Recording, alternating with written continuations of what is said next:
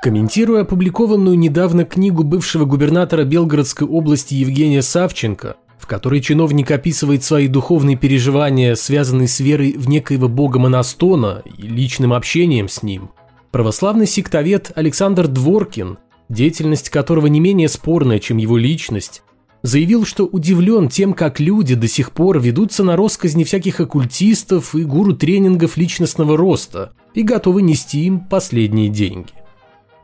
Хороший вопрос, Александр Леонидович. Очень четко сформулированный и своевременный. Пожалуй, в этом же самом виде, не меняя ни одного слова, я переадресовал бы его представителям православной церкви, да, в общем-то, и служителям культа других религиозных организаций. Как же вышло так, что вам до сих пор удается вводить в заблуждение людей своими баснями о беззаботной загробной жизни и продавать им надежду, которую они готовы купить на остатки своих зарплат и пенсий? Ответьте на этот вопрос и поймете, почему все остальные мошенники тоже не бедствуют. Это 364 выпуск атеистического дайджеста, еженедельного подкаста о том, что вера – дело личное, а не государственное, атеизм – норма жизни –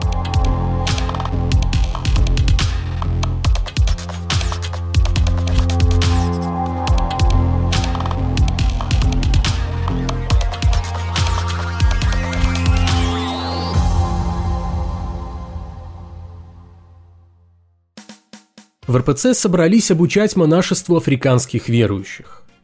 И это я сейчас совершенно серьезно, потому что такая инициатива явилась результатом экспансии религиозной конторы Владимира Михайловича на территорию Африки.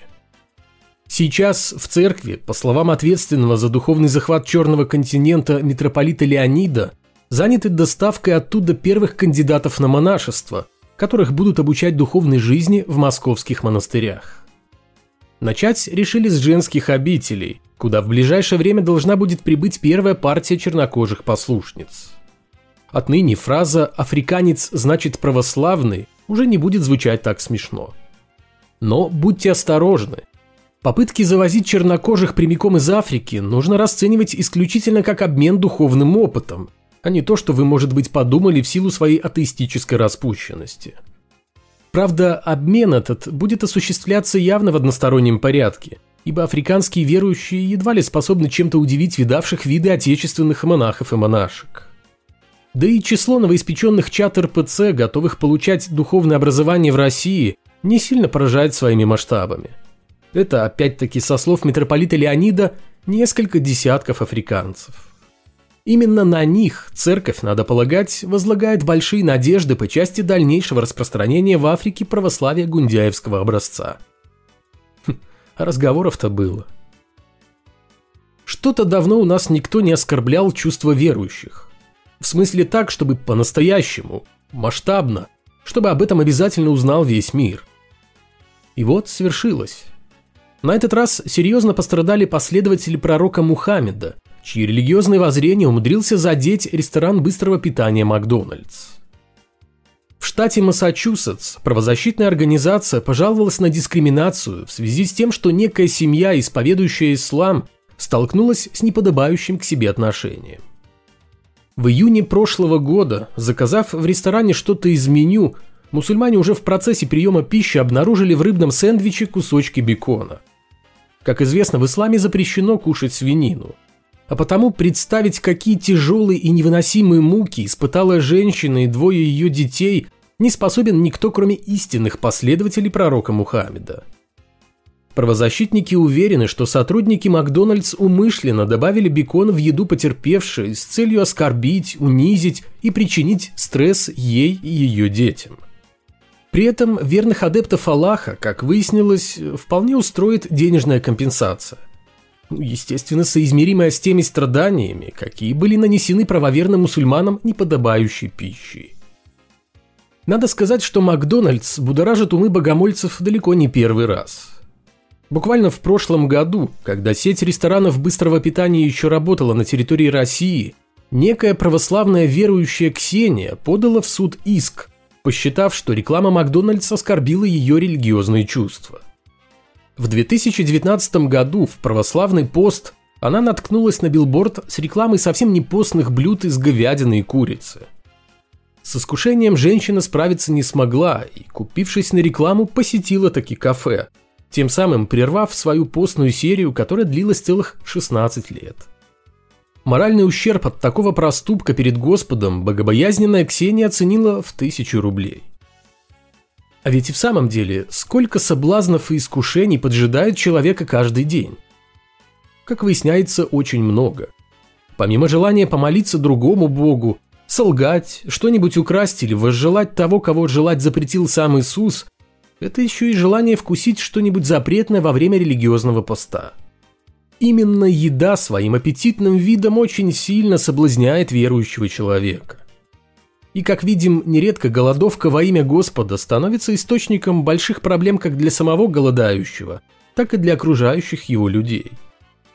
В самой же РПЦ есть смысл подумать об участии в национальной программе импортозамещения и вместо всяких небогоугодных Макдональдсов открыть собственную сеть быстрого питания. Безвозмездно, то есть совершенно даром, отдаю как саму идею, так и название для торговых точек. Например, 5 хлебов или 2 рыбы. И после этого можно быть абсолютно уверенным в том, что фастфуд уже больше никогда не оскорбит религиозные чувства. Главарь Русской Православной Церкви Владимир Михайлович Гундяев, более известный как патриарх Кирилл, отныне не сможет посещать Великобританию и воспользоваться финансовыми активами, если таковые имелись у него на территории королевства. Всему виной санкции, которые были введены руководством Туманного Альбиона в отношении Гундяева из-за его поддержки очень специальной войны. РПЦ боялась санкций давно, еще тогда, когда об их возможном введении только задумывался Евросоюз. В итоге православного патриарха пожалели, не без подачи венгерского правительства, и в свежий санкционный список не включили. Но беда пришла оттуда, откуда ее, конечно, ждали, но не так, как от Евросоюза. Да и не сказать, что сами санкции как-то уж сильно ударят по церкви. Нет. Но существенно пострадает, если не кошелек Владимира Михайловича, то уж точно его самолюбие. А это проблема. Владимир Легойда в силу своих профессиональных обязанностей одним из первых в РПЦ высказался насчет английских санкций. По сути, он не сообщил ничего нового. Все это мы слышали уже не раз за последние несколько месяцев, в течение которых над главой РПЦ висела, словно домоклов меч, угроза попадания в санкционные списки. Владимир Романович заявил, что запугать патриарха не получится. Мол, в советские годы он терпел похлеще и всем нам велел. А еще сказал, что абсурдно и контрпродуктивно давить на церковь, которая осталась последним средством коммуникации между Россией и Западом. Ну да, жаль только, что Владимир Романович не захотел обсудить истинную причину, по которой фамилия его начальника оказалась в санкционных списках Великобритании. Ведь это самое главное, а не лицемерная демагогия какой-то миротворческой миссии церкви, которая в лице патриарха благословила войну. А вместе с нею и убийство людей. В 2020 году в Израиле, на территории построенного в 8 веке до нашей эры иудейского храма, археологи обнаружили следы психотропных веществ. Ученые полагают, что найденные ими на алтаре храма в Араде ладан и каннабис использовались в богослужениях для создания наркотического эффекта, влиявшего на религиозные представления верующих. А поскольку храм в Араде является уменьшенной копией первого Иерусалимского храма, то археологи предполагают, что использование психотропов во время религиозных служб могло практиковаться и в Иерусалиме. На самом деле гипотеза о том, что иудеи использовали в своих практиках марихуану, не нова. Может быть, кто-то читал о том, что Карлос Кастанеда постигал тонкости эзотерического учения мексиканских индейцев, употребляя добытый из кактуса пиот мискалин. Наркотик позволял уноситься в миры, далекие не только от нашего мира, но и вообще от реальности как таковой. Майя и индейцы Северной Америки курили табак. Скифы, как пишет Геродот, активно баловались коноплей. В употреблении галлюциногенных грибов в ритуальных целях были замечены древние греки, породившие элевсинские мистерии и прочие вакханалии, а также ацтеки, о чем обязательно упоминали в своих воспоминаниях посетившие Мексику католические монахи. Но не только индейцы вызывали чувство единения с божественным. Подобные практики характерны для верующих из различных уголков планеты. От камчатских шаманов до папуасов Новой Гвинеи. Есть упоминание наркотиков в Ригведе и Овесте. При этом стоит отметить, что научное сообщество к гипотезе о существенном влиянии психоделиков на религиозные воззрения относилось и до сих пор относится скептически, на что есть свои причины. Этномиколог Роберт Гордон Уоссон, который исследовал возможное влияние галлюциногенных грибов на культуру народов Старого Света, пришел к выводу, что своим возникновением религия во многом обязана растениям, содержащим психоактивные вещества.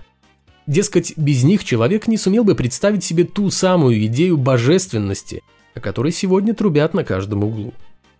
Однако до находки в израильском Араде у ученых не было серьезных доказательств того, что божественные видения могли целенаправленно вызываться психоделиками. Разве что только спорный отрывок из Ветхого Завета – где сам Бог учит Моисея приготовлению масла, использовавшегося во время религиозных церемоний. «И сказал Господь Моисею, говоря, «Возьми себе самых лучших благовонных веществ, смирный самоточный 500 сиклей, корицы благовонной половину против того, 250, тростника благовонного 250, кассии 500 сиклей, по сиклю священному и масло оливкового гин – и сделай из всего мира для священного помазания. Некоторые исследователи считают, что под благовонным тростником в этом божественном рецепте скрывается та самая марихуана. Но это пока что не более чем смелая догадка. Правда, если выяснится, что в древних храмах и в самом деле курили что-то покруче ладана, чье действие усиливается длительным религиозным постом то вопрос о том, откуда у иудеев появились все эти беседы с Богом и прочие свидетельства о многочисленных чудесах, будет снят сам собой. Все, как говорится, встанет на свои места. Я уже хотел было завершать выпуск, но тут пришла срочная новость, можно сказать, благая весть от самого патриарха Кирилла. Владимир Михайлович сообщает, что по всем признакам, обещанное священным писанием и запланированное на неизвестную дату второе пришествие Христа не то что близится, а оно уже началось. Как считает глава РПЦ о том, что Иисус совсем близко, свидетельствуют происходящие в мире события. Но начал Владимир Михайлович издалека. Дескать, враг человеческий по-прежнему продолжает свою борьбу с верой и с ее носителями, переводя внимание последних с Бога на другие цели и ценности. Оттого многие забывают молиться. Утром, даже не перекрестившись, несутся на работу, а вечером, уставшие до изнеможения, из последних сил крестят лоб и засыпают. На этом и заканчивается всякая связь и всякое воспоминание о Христе, с сожалением констатирует Гундяев. Владимир Михайлович объясняет. Когда на территории России лютовала безбожная власть, РПЦ, дабы не растерять последних прихожан и сохранить, по выражению патриарха, церковное благочестие в людях, разрешила верующим причащаться хотя бы раз в год. Потом это стало нормой, а сегодня, говорит Гундяев, когда настали трудные времена, некоторые перестали и причащаться, и в храм ходить, и в Бога верить. Одним словом, сплошные ужасы, которые не дают главе церкви спокойно спать. И тут патриарх подводит нас к главному. Сегодняшние события, через которые явилось нам пророчество, весть о втором пришествии Спасителя – требуют от каждого православного христианина ясно осознавать, что ведь это пророчество может действительно произойти в любой момент человеческой истории. При этом патриарх уточняет, что даже если второе пришествие произойдет не в глобальном масштабе, оно рано или поздно случится для каждого из ныне живущих. Вот тогда мы и предстанем перед Господом, тогда совершится над нами Божий суд. Его называют судом временным, до второго и страшного суда – но какая разница, временный или вечный, если этот суд осудит нас? Добавляет глава РПЦ и призывает всех готовиться к встрече с Иисусом, потому что он уже на расстоянии протянутой руки. Напомню, что Бог, если допустить его существование, и палец о палец не ударил во время двух мировых войн 20-го столетия, которые по масштабам кровопролития, наверное, дадут фору любому другому вооруженному конфликту, имевшему место в истории человечества. Так что весьма опрометчиво на месте патриарха Кирилла считать, что нынешняя ситуация настолько вышла из-под контроля, что без вмешательства Господа здесь никак не обойтись.